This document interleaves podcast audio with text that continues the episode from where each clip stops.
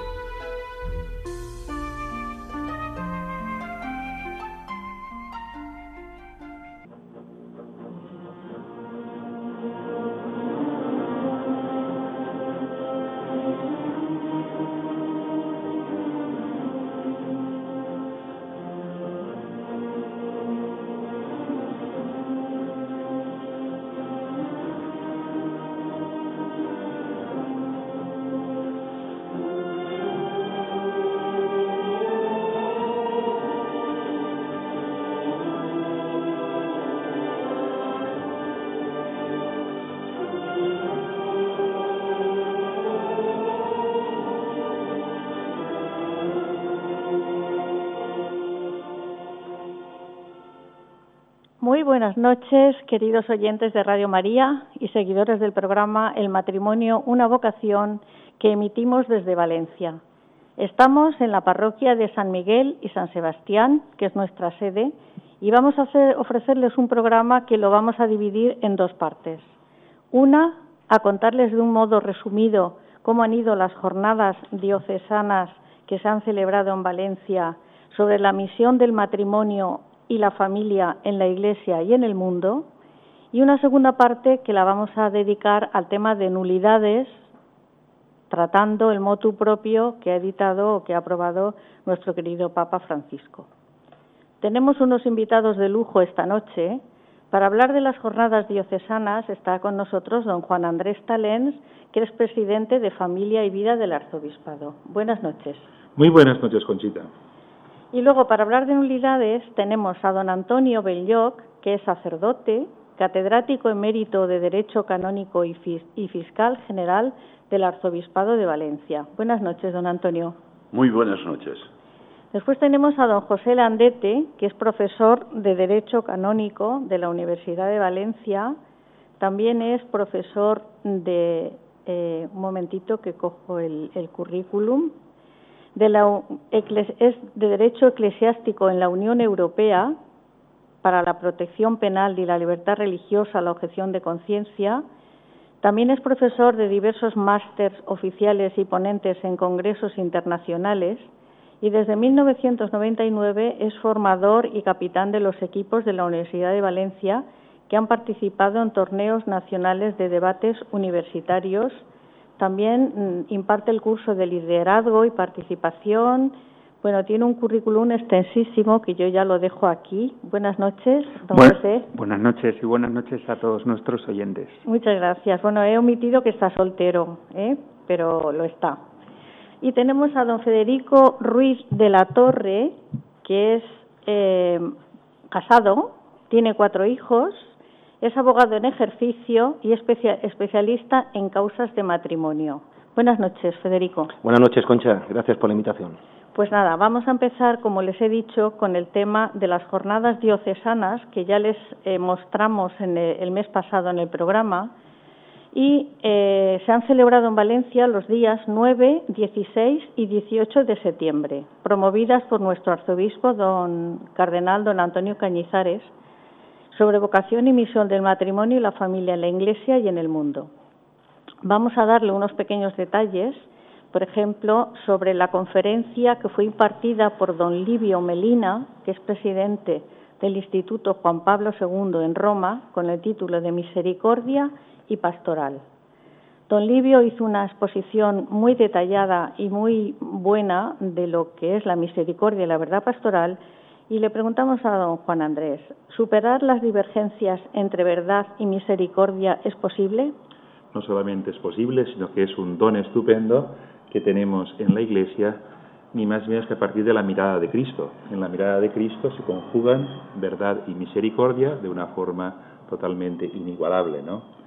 El, el padre, el monseñor Livio Melina, ponía además el ejemplo vital de la misma existencia del Papa San Juan Pablo II, como él también supo conjugar mil formas estas dos realidades y nos dejó un documento precioso que es la familia del consorcio donde esto realmente se explica con todo detalle en cuanto a un camino a recorrer por la Iglesia. Después también nos habló de la fidelidad de Cristo, prenda de misericordia, que es el esposo que está con nosotros, la Iglesia esposa, testimonio de amor misericordioso.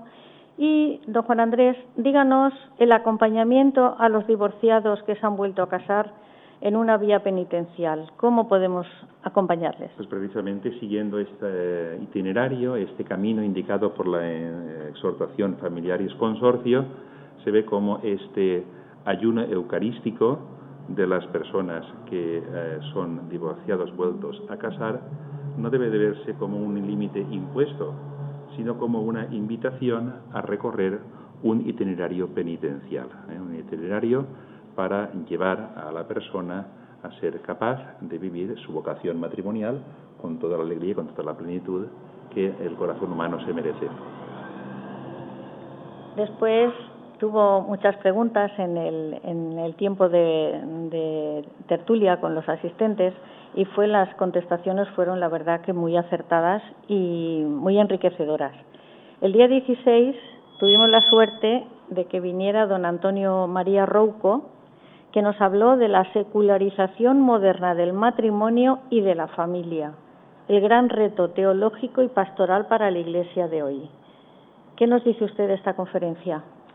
Bueno, fue una conferencia magistral, el texto de más de 30 páginas lo tenemos recogido para publicar próximamente, eh, pero yo por quedarme con algo, eh, yo diría pues que precisamente la misma secularización de la familia, que es un fenómeno cultural innegable desde hace siglos en Europa, precisamente habló de la, cómo la figura de Martín Lutero en la historia del pensamiento sobre la familia es clave, pero eh, él de algún modo vino a decir pues que realmente esta secularización también es eh, una ocasión para que el Evangelio de la familia pueda ser propuesto con toda su belleza, con toda su integridad.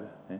No podemos simplemente quejarnos de la secularización, todo lo contrario. ¿eh? Yo pienso que la nueva evangelización, y también lo decía, es vencer en positivo esa secularización con una propuesta que realmente conecte con la belleza del corazón humano. También recuerdo yo que nos dijo que en el Concilio Vaticano II se dijo que la familia es una íntima comunidad de vida y amor y que la nueva pastoral de la familia va orientada a eso, a hacer ver la belleza del matrimonio y de la familia porque eh, está claro que la Iglesia quiere el bien del matrimonio, el bien de la familia y el bien de la prole, que generalmente nos olvidamos de los hijos y en este tipo de problemas son los que más sufren, ¿no, don Juan Andrés? Sí, precisamente esa es la, esa integridad del Evangelio de la familia, de la verdadera vocación que tienen los esposos, es la que permite hacer frente a todas las formas que en el fondo son fragmentos de esa belleza, pero que no alcanzan la integridad, no alcanzan, la, digamos, esta, eh, este equilibrio profundo, esa paz, esa alegría, esa fecundidad esa eh, realmente capacidad de reengendrar, de regenerar las personas que tiene la familia cristiana. Después, el día 18, tuvimos la intervención del arzobispo de Bolonia, cardenal Carlo Cafarra, con una conferencia titulada Vocación y misión de la familia, con el siguiente esquema: la misión de la familia, los desafíos de la familia y la respuesta al desafío. ¿Cómo nos resume usted esta conferencia? Bueno, es difícil de resumir así en dos palabras una conferencia de este nivel y de esa densidad. Yo, mm, por decir eh, lo que me quedó así más hermoso de la, de la conferencia del cardenal Carlos Cazarra, pues fue eh, claramente, él es un hombre que tiene una lucidez de pensamiento, eh, dijo, dijo claramente que no podemos quedarnos con componendas, con verdades a medias, porque el desafío es radical. O sea, el desafío que hoy tiene la familia, la familia cristiana y la familia en sí misma, es ni más ni menos que una cultura que pretende demostrar que es inútil, que ya no sirve, que es una cosa del pasado. Habló de la familia cavernícola, eh, ¿verdad? Que nos hizo, nos hizo reír. De las catacumbas, ¿no? Exacto, ¿Eh? sí. Y entonces querer eh, dar soluciones superficiales, pues ciertamente está condenado al fracaso. Tenemos que ser valientes, ¿eh? Tenemos que ser capaces de ver que realmente la oferta para la familia que hay en el Evangelio, que hay en la Iglesia, que hay en la santidad de los esposos, pues ciertamente va mucho más allá de cualquier pacto, de cualquier compromiso, digamos, superficial. Bien, y estaba prevista la asistencia del cardenal Robes Arad, pero al no poder venir nos envió la conferencia que leyó nuestro querido arzobispo don Antonio Cañizares, con el título de La unidad entre el matrimonio y la Eucaristía. Y yo me voy a permitir leerles los tres últimos párrafos de esta conferencia. Dios ha creado al hombre y a la mujer para la unidad pero el pecado ha creado una fractura obligándolos a vivir encerrados en sí mismo e incapaces de amar. Por eso Dios ha enviado a su único Hijo, para restituir al hombre y a la mujer a su unidad en el único Dios. Así, celebrar la Eucaristía es pasar con Cristo de nuestros límites en el amor a una dimensión sin algún límite. Esta realidad del amor total es la vocación de los esposos cristianos. Por todo ello, el sacramento del matrimonio se apoya en algo natural, en unión entre el hombre y la mujer, para formar una familia, pero siendo un sacramento se convierte en la vía privilegiada para vivir en plenitud dicha unidad, el encuentro con el amor que nos permite amar. Esta es la razón por la que es necesario que los matrimonios vivan continuamente la Eucaristía, pues solo alimentándose de Cristo y haciéndose uno solo con Él, el hombre y la mujer experimentan la eternidad de Dios que les permite amarse y hacerse una sola carne. Como verán ustedes, han sido unos ponentes extraordinarios que nos han venido a dar a dar pues la doctrina de la Iglesia en preparación del próximo sínodo que se va a abrir en, Roma. Y yo le quería decir a don Juan Andrés, ¿esta maravilla de ponencias mm, se pueden adquirir, se pueden encontrar, se pueden comprar? Pues ahora mismo no, pero eh, muy mm, próximamente lo será. ¿eh? De hecho, nuestro querido cardenal Cañizares ha querido que cuando antes se publique y estamos trabajando para que antes del sínodo pueda estar ya a disposición del público en general. Muy bien. Como saben ustedes, yo tengo un correo electrónico, Conchita, eh, perdón, el matrimonio, una vocación 2, en número, arroba radiomaria.es, que si quieren más información me pueden, lo pueden solicitar en ese correo electrónico. Pues, don Juan Andrés, ¿quiere usted añadir algo más? Pues nada, que estoy muy contento de que se ha hecho este programa ¿eh? tan eh, eh, fecundo, ¿eh? ya llevas mucho tiempo, Conchita, y que también hoy pues podamos eh, ver que lo, continuar lo que ha sido una fiesta, ¿eh? porque estas jornadas no solamente han sido eh, unas jornadas donde hemos tenido, gracias a Dios, ponentes de primer nivel, sino que además ha sido una auténtica fiesta de la familia por la asistencia, por el interés, por la participación de todos los que estábamos allí. Pues queridos oyentes de Radio María, vamos a hacer una pequeña pausa musical y enseguida estamos de nuevo con ustedes.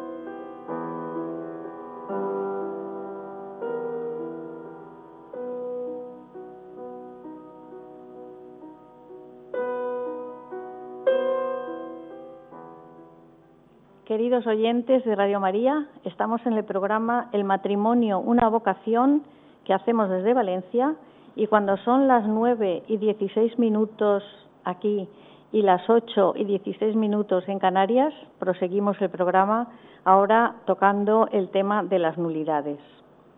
En el Sínodo de Obispo del año pasado se insistió en la necesidad de reducir la duración de las causas de nulidad y hacerlas más económicas. El pasado 8 de septiembre se publicó la Carta Apostólica del Santo Padre Francisco sobre la reforma del proceso canónico para las causas de declaración de nulidad matrimonial en el Código de Derecho Canónico. Comienza la Carta Apostólica así. El Señor Jesús, juez clemente, pastor de nuestras almas, confió al apóstol Pedro y a sus sucesores el poder de las llaves para realizar en la Iglesia la obra de justicia y verdad. Esta suprema y universal potestad de atar y desatar aquí en la tierra afirma, corrobora y reivindica la de los pastores de las iglesias particulares, por la que tiene el sagrado derecho y ante el Señor el deber de juzgar a sus propios súbditos. Consciente de esto, he establecido reformar los procesos de nulidad matrimonial, para cuyo fin constituí un grupo de personas eminentes por su doctrina jurídica, prudencia pastoral y experiencia forense, que bajo la guía del excelentísimo decano de la Rota Romana preparasen un proyecto de reforma, quedando siempre firme el principio de la indisolubilidad del matrimonio. Sigue nuestro Papa. Es la preocupación de la salus animorum la que hoy como ayer sigue siendo el fin supremo de las instituciones, leyes y derechos, la que lleva al obispo de Roma ofrecer a los obispos este documento de reforma, en cuanto comparten con él la tarea de la Iglesia, es decir, tutilar la unidad de la fe y la disciplina respecto al matrimonio, núcleo y origen de la familia cristiana. Alimenta este deseo de reforma el enorme número de fieles que, deseando tranquilizar su conciencia, frecuentemente se ven desviados por las estructuras jurídicas de la Iglesia a causa de la distancia física o moral, la caridad y la misericordia exigen, pues, que la misma Iglesia como madre se haga cercana a los hijos que se consideren separados. Sigue el Papa argumentando su decisión y anotamos unos cuantos criterios a seguir.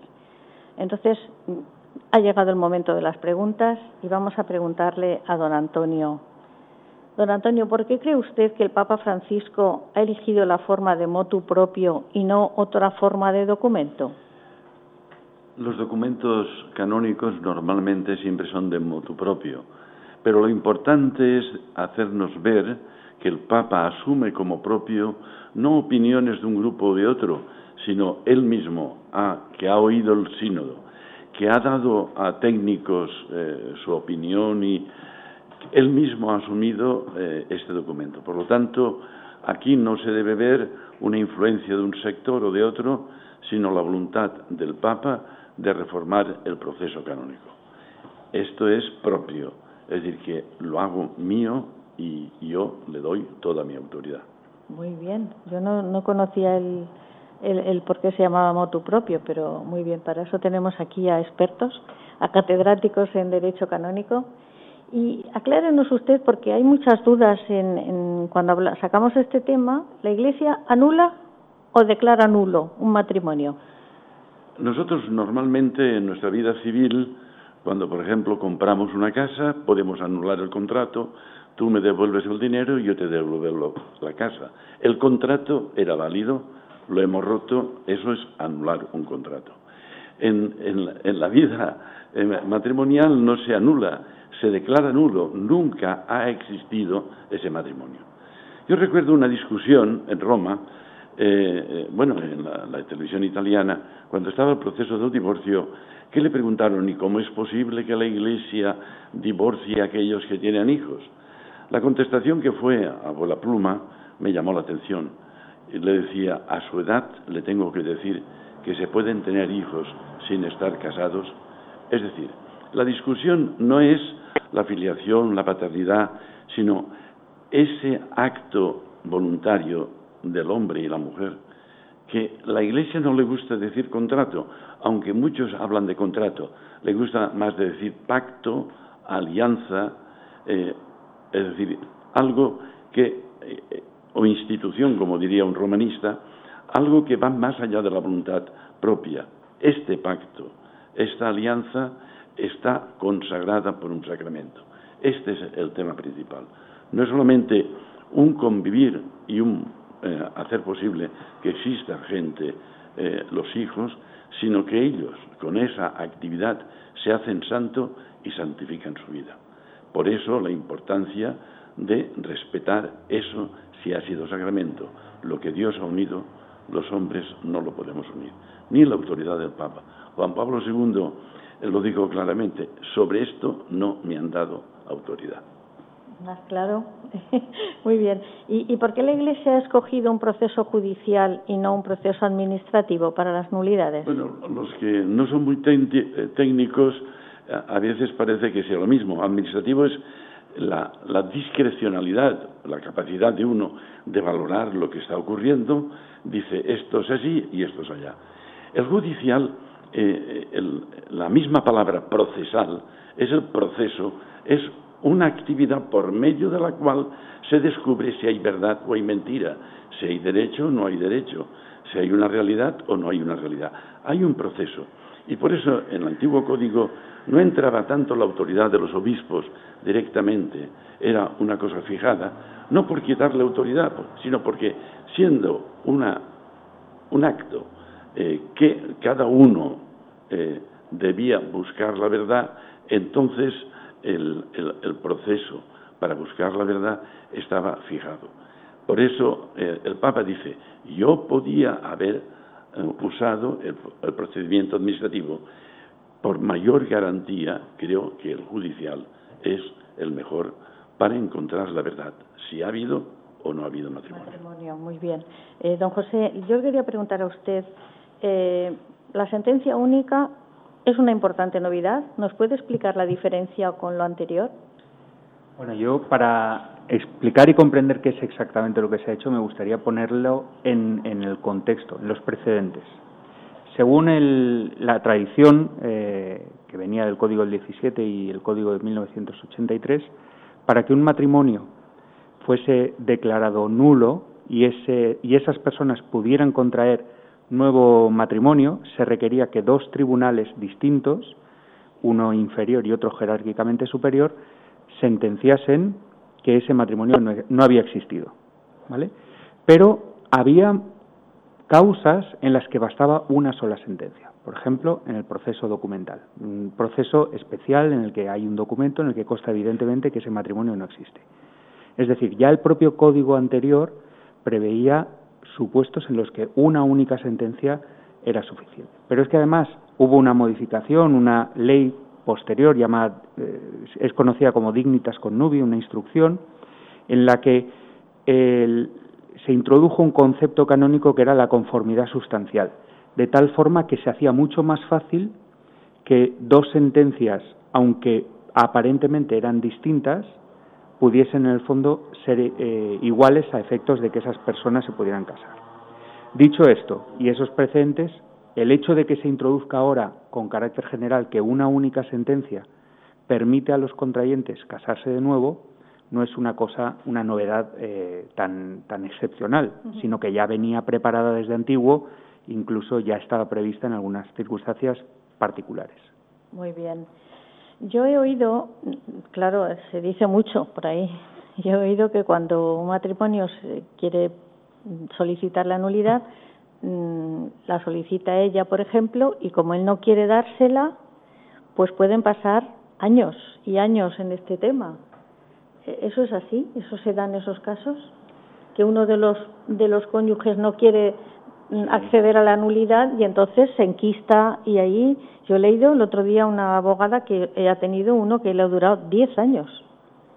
Claro, eso encarece muchísimo el proceso. Bueno, es un, son circunstancias que hay que analizar. ¿eh? Mm. Tampoco los tribunales están en algunas diócesis lo suficientemente dotados como para poder atender todas las causas de nulidad que entran hay que ser comprensivos, pero eh, la actitud de las partes normalmente no vincula ni va a incidir en, el proceso. El juez tiene su propio ritmo, él va eh, moviendo el proceso, lo va haciendo avanzar y los obstáculos que puedan poner las partes, por ejemplo, si una de ellas no quiere comparecer, pues el proceso va a seguir sin ella. Se le declarará rebelde y se aplicarán lo mismo que pasaría en un juicio civil. O sea, si yo demando a alguien y no viene a juicio, no por eso el juez no va a juzgar. Tendré yo que seguir probando que tengo razón. Si la otra parte no comparece en un juicio, en una causa de nulidad, no por eso el juez no va a decidir sobre el fondo del asunto si estaban o no realmente casados.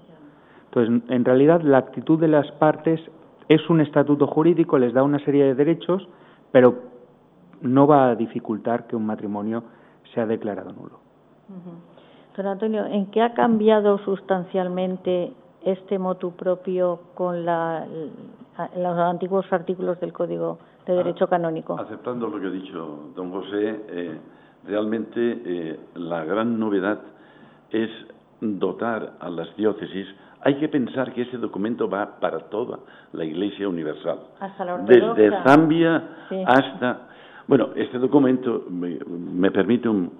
Eh, va uno dedicado a la Iglesia Latina y la finura de este Papa ha hecho un documento también para la Iglesia Oriental. Es prácticamente lo mismo, pero como cada uno tenemos un código, ha querido amoldar también al oriental con, eh, en vez de obispos, eh, eh, todo lo que supone la, legislación oriental. Bueno, dicho este paréntesis, hay que pensar que es para toda la Iglesia. Entonces, ante las dificultades, como señalaba don José, de tener en algunas diócesis bastantes, bastantes jueces, esto lo ha aligerado. Y entonces puede ser un juez, que será clérigo, y dos laicos. Y en casos excepcionales también podía ser un mismo. Entonces, eso aligera porque no hace falta tanta gente eh, eh, súper experta en la legislación.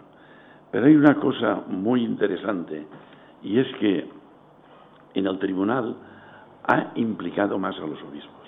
El obispo normalmente delega y lo que está diciendo es que en estos procesos, sobre todo en los breves, se implique más porque ahí va a haber la autoridad apostólica que ellos tienen, va a ser, más resaltada.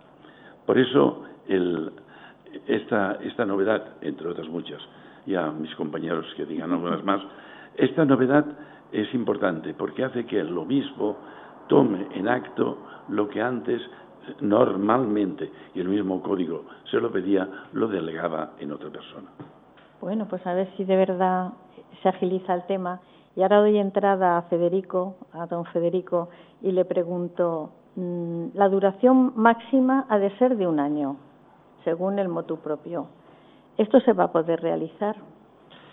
Bueno, vamos a ver. Eh, la duración va a depender de, diversas circunstancias. Desde luego, eh, la principal, una de las principales novedades de esta reforma ha sido, eh, como ha comentado Fernando, perdón, José, la supresión de la obligación de la doble sentencia. Esto va a implicar eh, una duración más breve del procedimiento en cuanto que el, propio mutuo lo contempla y va a permitir eh, que en el momento en que ya recaiga una sentencia pro nullitate a favor de la nulidad en primera instancia, sin ninguna de las partes, ni el promotor del vínculo, ni el defensor del vínculo, ni el promotor de justicia, la apelan, la sentencia va a ser ejecutiva. Con lo cual, ya va a terminar el procedimiento, lo que va a traducirse en menor duración de tiempo.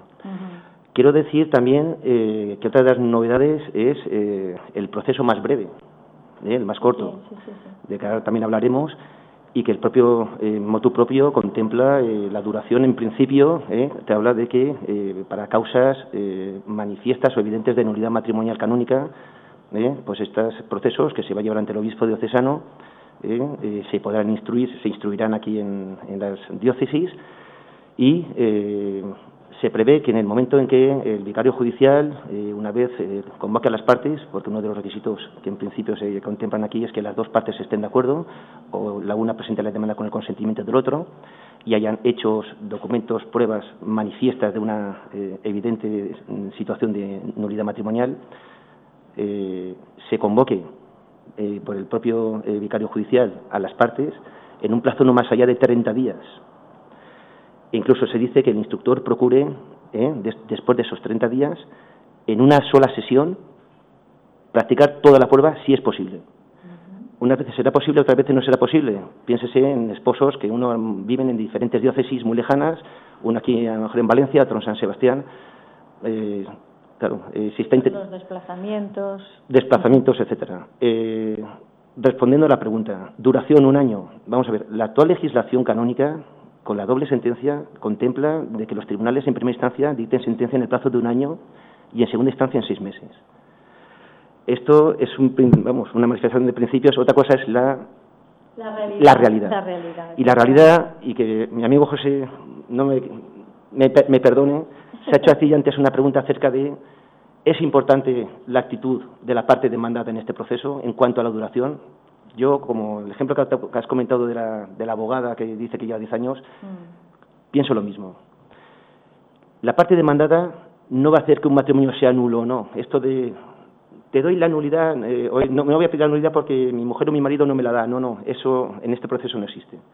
Lo que en este proceso existe es la colaboración de las partes en la búsqueda de la verdad y la facilidad o eh, que favorezca eh, la actitud de la parte demandada a la hora de colaborar en cuanto que ello representa va a constituir una menor duración del procedimiento, porque no es lo mismo afrontar un proceso de nulidad con una parte enfrentada en todo momento que con una parte colaboradora. Exacto. Y eso va a dilatar si hay una oposición, ¿por qué?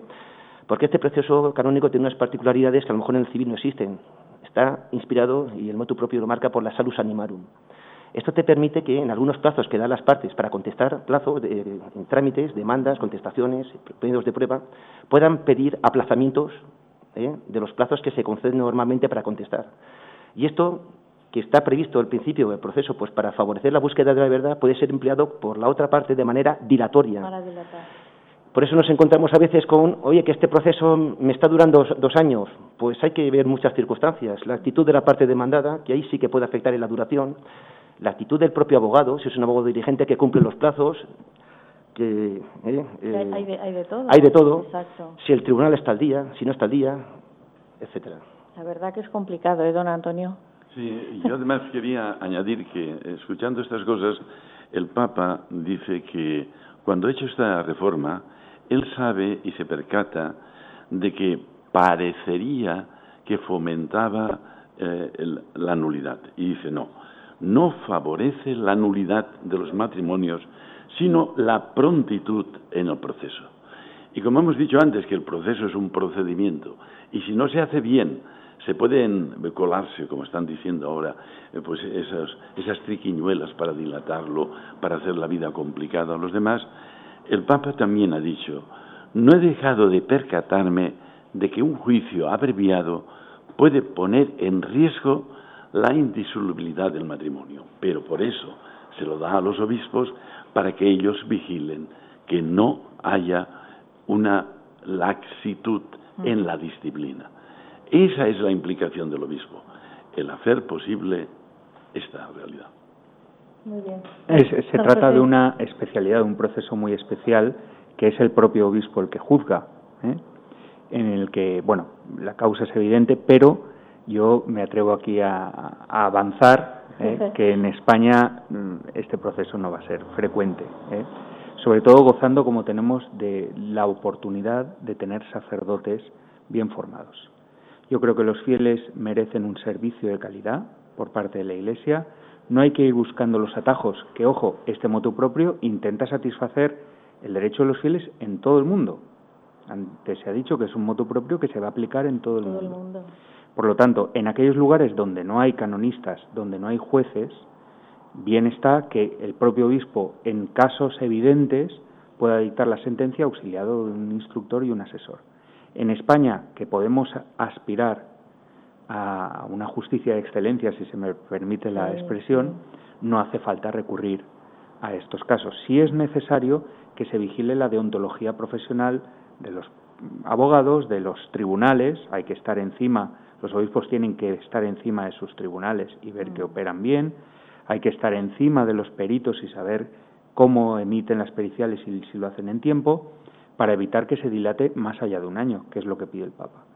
Eh, pero no intentemos em, ya que no es posible mejorar el proceso actual, vamos a crear procesos eh, alternativos. Yo creo que podemos aspirar a que un juicio llevado a cabo por jueces profesionales, con, por personas que dominan el derecho canónico, nos, nos puede resolver estos problemas. Máxime cuando nosotros en España tenemos un tribunal de apostólico, que es la rota de la Anunciatura Apostólica.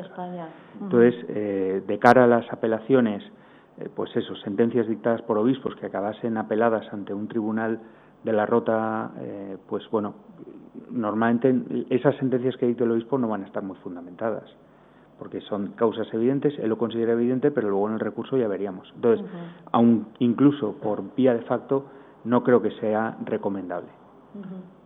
A ver, don Federico. Si me permite, yo, respetando eh, la opinión de, de, don José, que, en fin, que, que, tiene todo su sentido y fundamento, lo que también quiero dejar claro es que eh, la Iglesia es universal y este mutuo propio se va a aplicar en España.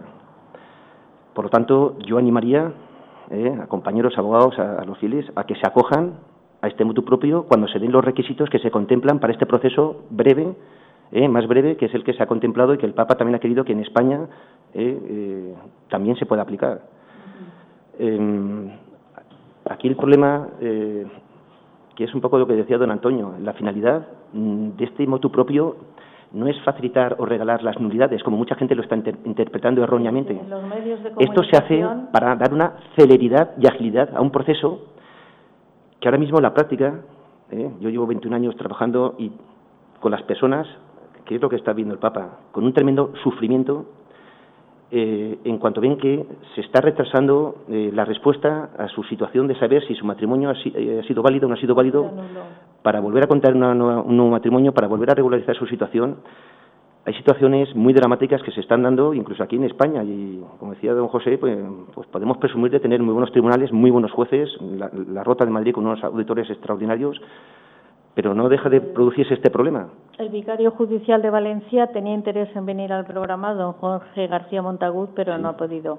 Y yo a mí me consta que aquí se lleva muy bien. Y tal es así terminó que cuando don Antonio ha hablado de la finalidad del motu propio y de dar celeridad, hasta los casos de apelación, si se advierte la manifiesta finalidad dilatoria de la parte que apela, mediante decreto se va a confirmar de inmediato la sentencia de primera instancia.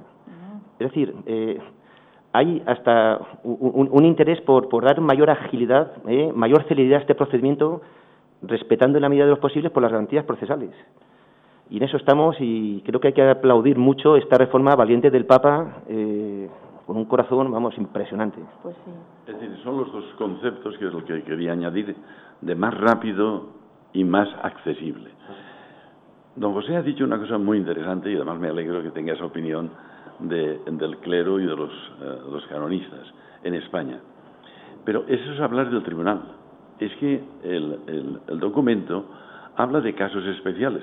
Yo se lo brindaría que nos lo explicase usted desde su visión.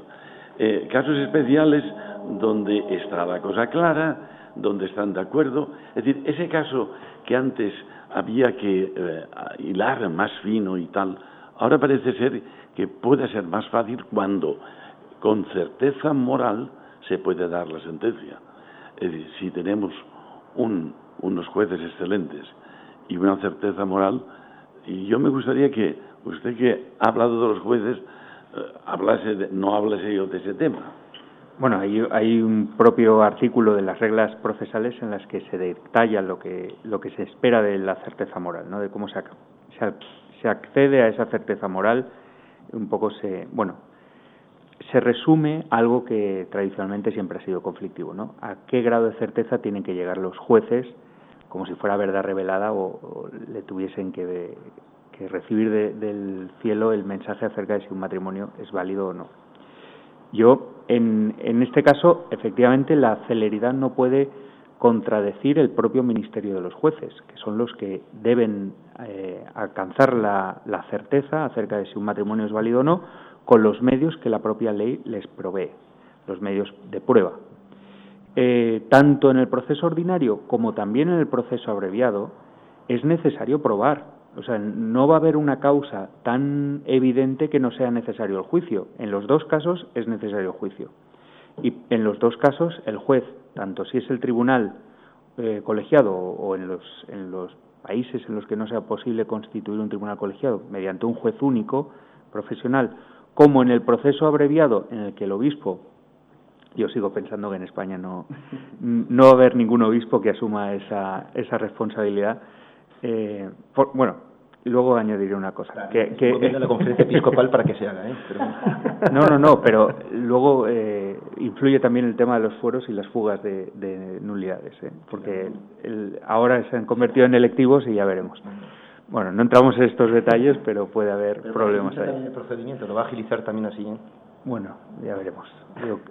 habrá diócesis, habrá diócesis que se llenen de causas de nulidad y habrá otras diócesis que no. No sé, me permite una cosa. Eh, una cosa que normalmente no se sabe, o, no, no lo hemos explicado bien, es que los tribunales eclesiásticos no pasan las sentencias a ser ya eh, a ser una cosa juzgada. Es decir, si un tribunal dice aquí no ha habido matrimonio, porque ha habido mentira, ha habido falsificación, ha habido engaño o equivocación, ese matrimonio continúa porque el, eh, volvemos a repetir el tema, no anulamos, sino declaramos nulos. Si ha habido equivocación o si ha habido engaño, esa sentencia nunca es válida. Después ya creará muchos más problemas. Por eso es importante, es importante que nos demos cuenta que en el, en el civil, una vez se ha juzgado, ya no pasa. Pero en la Iglesia, si se descubre que una sentencia ha sido manipulada, no es válida esa sentencia.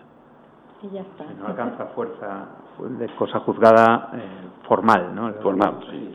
Bueno, eh, vamos a dar entrada a nuestros oyentes si quieren hacer alguna pregunta. Cuando son las nueve casi cuarenta y cinco en, en Valencia y las ocho uy, perdón, en España y las ocho cuarenta y cinco en las Islas Canarias, Estamos en el programa El matrimonio, una vocación y pueden llamar al 91 153 85 50. 91 153 85 50. Seguimos. Eh, ¿cuándo, ¿Cuándo entra en vigor esta, este motu propio? Pues el 8 de diciembre. Ah, el año de la misericordia. El año de la misericordia, el mismo día. Muy bien. Por lo tanto, tenemos estos detalles y estos ajustes de interpretación y de ver si hace falta algún tribunal o hace falta técnicos o peritos, mm. tenemos todavía tiempo para verlo. Pero yo quería eh, recordar, porque ya que tenemos aquí un delegado importante, que tiene que hacer un vademecum para explicar por qué esa situación irregular de eh, divorciados, qué es lo que tienen que hacer, cómo lo tienen que hacer.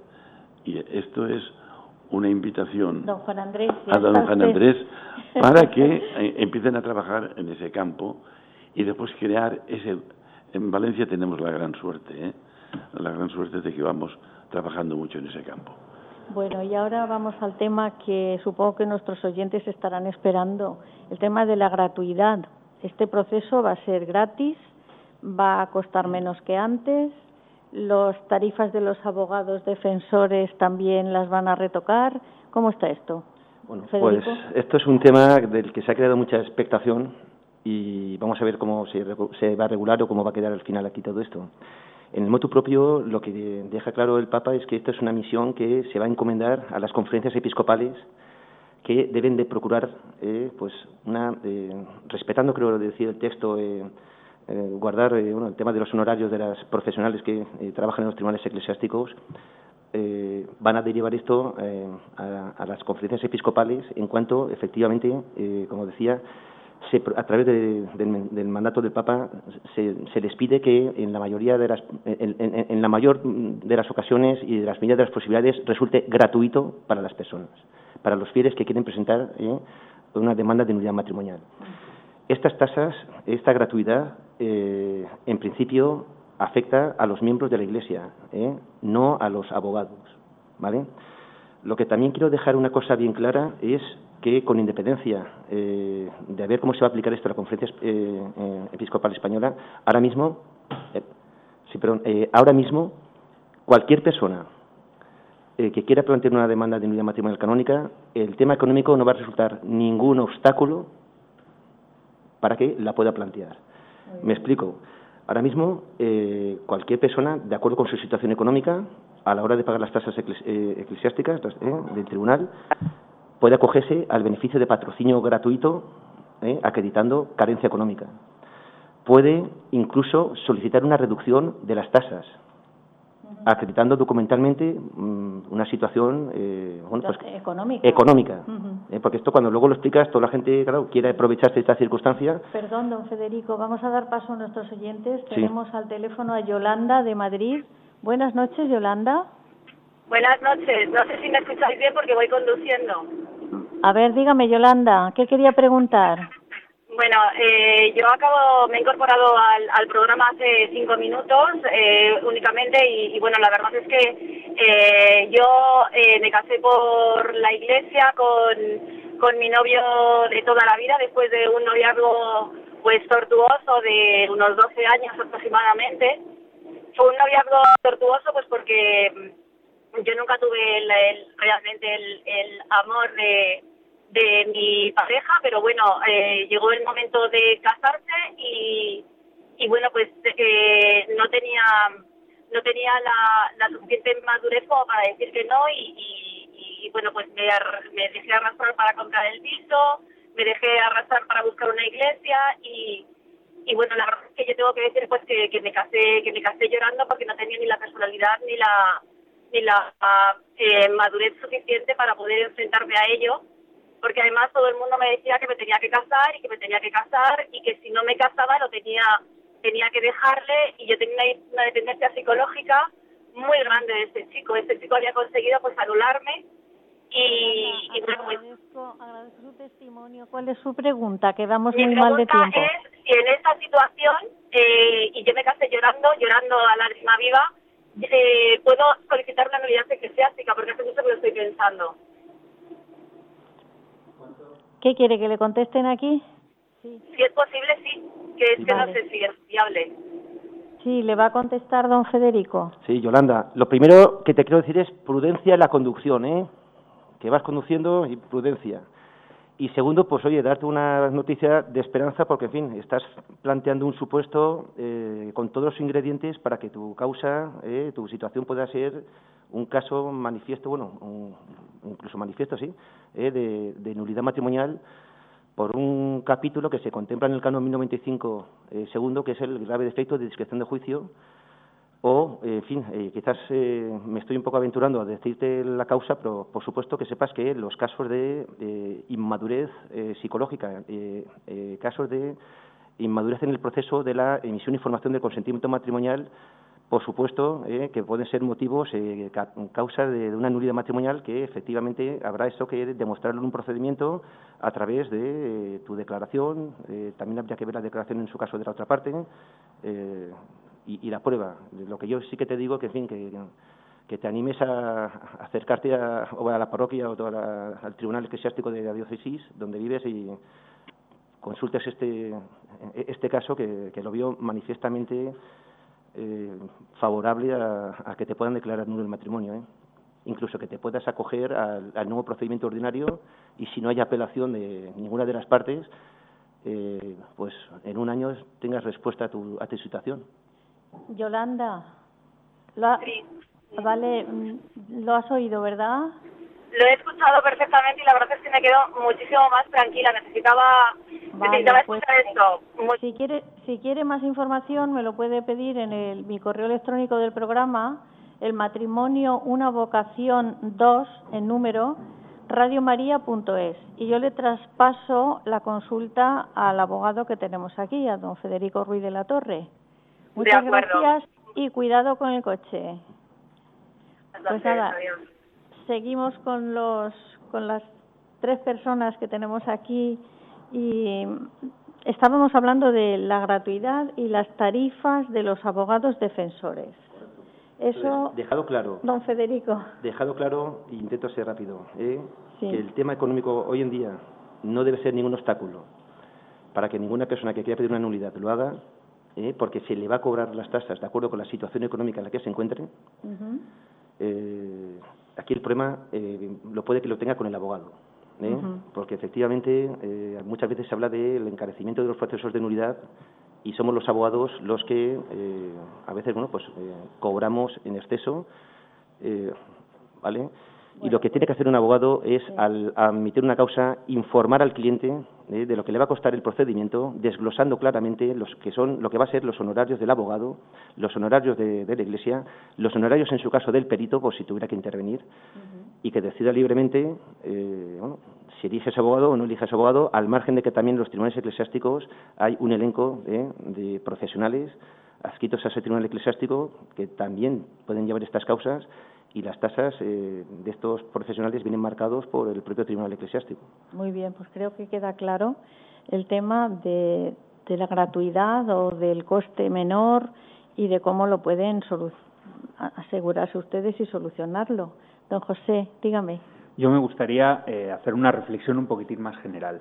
En, en el caso de, de, de este tema del coste de las causas matrimoniales y el- lo que cobra la Iglesia, ¿no? en esto como vulgarmente se dice, yo me gustaría que todos los fieles católicos, recordando eh, el quinto mandamiento de la Santa Madre Iglesia, que era ayudar a la Iglesia en sus necesidades, si ahora se va a hacer un esfuerzo importante en que los procesos judiciales sean gratuitos, recordemos eh, que entre todos los fieles hemos de mantener las estructuras pastorales que existen. Es decir, nos va a exigir una responsabilidad a todos los fieles para ayudar a la Iglesia en sus necesidades. Hemos de ser serios, fieles cristianos adultos, ya que en ocasiones nos, nos gloriamos de eso, y ayudar también económicamente a la Iglesia, que es la que va a sufragar estos gastos. Muy bien.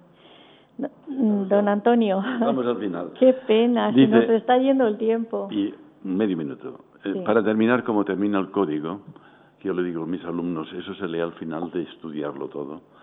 La preocupación en todo el proceso debe ser la salvación de las almas, que es la ley suprema en la Iglesia.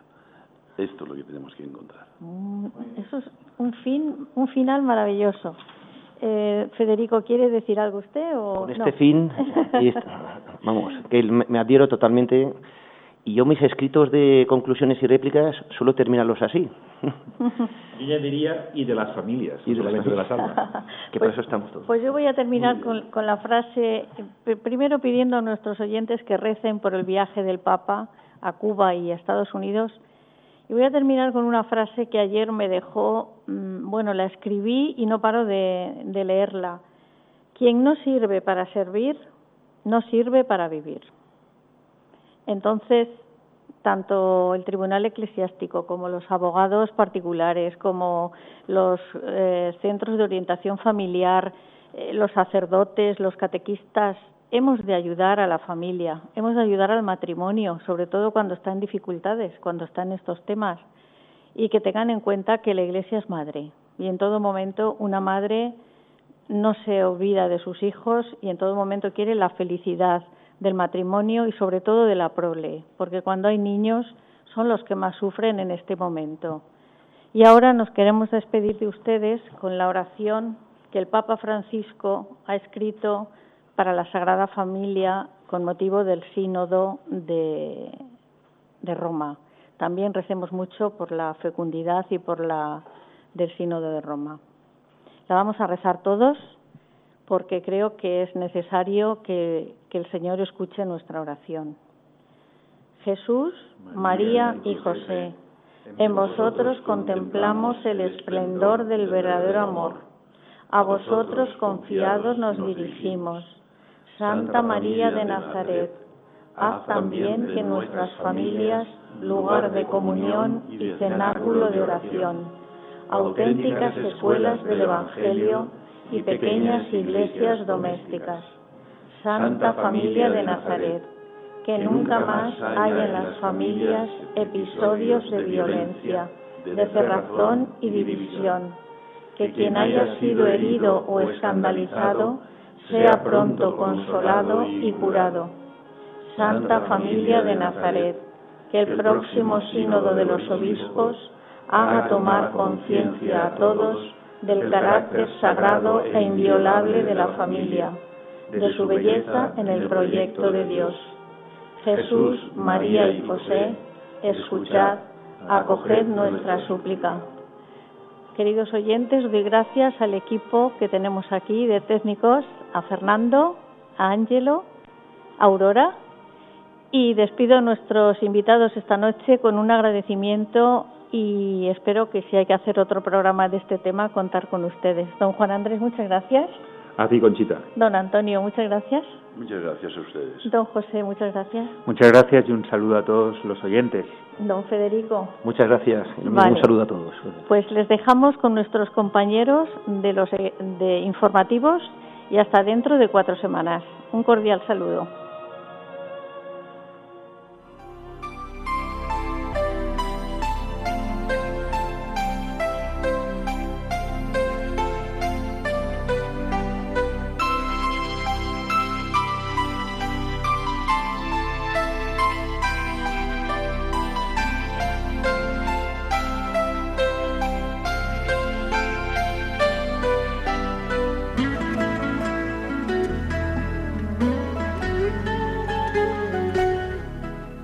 Han escuchado El matrimonio, una vocación.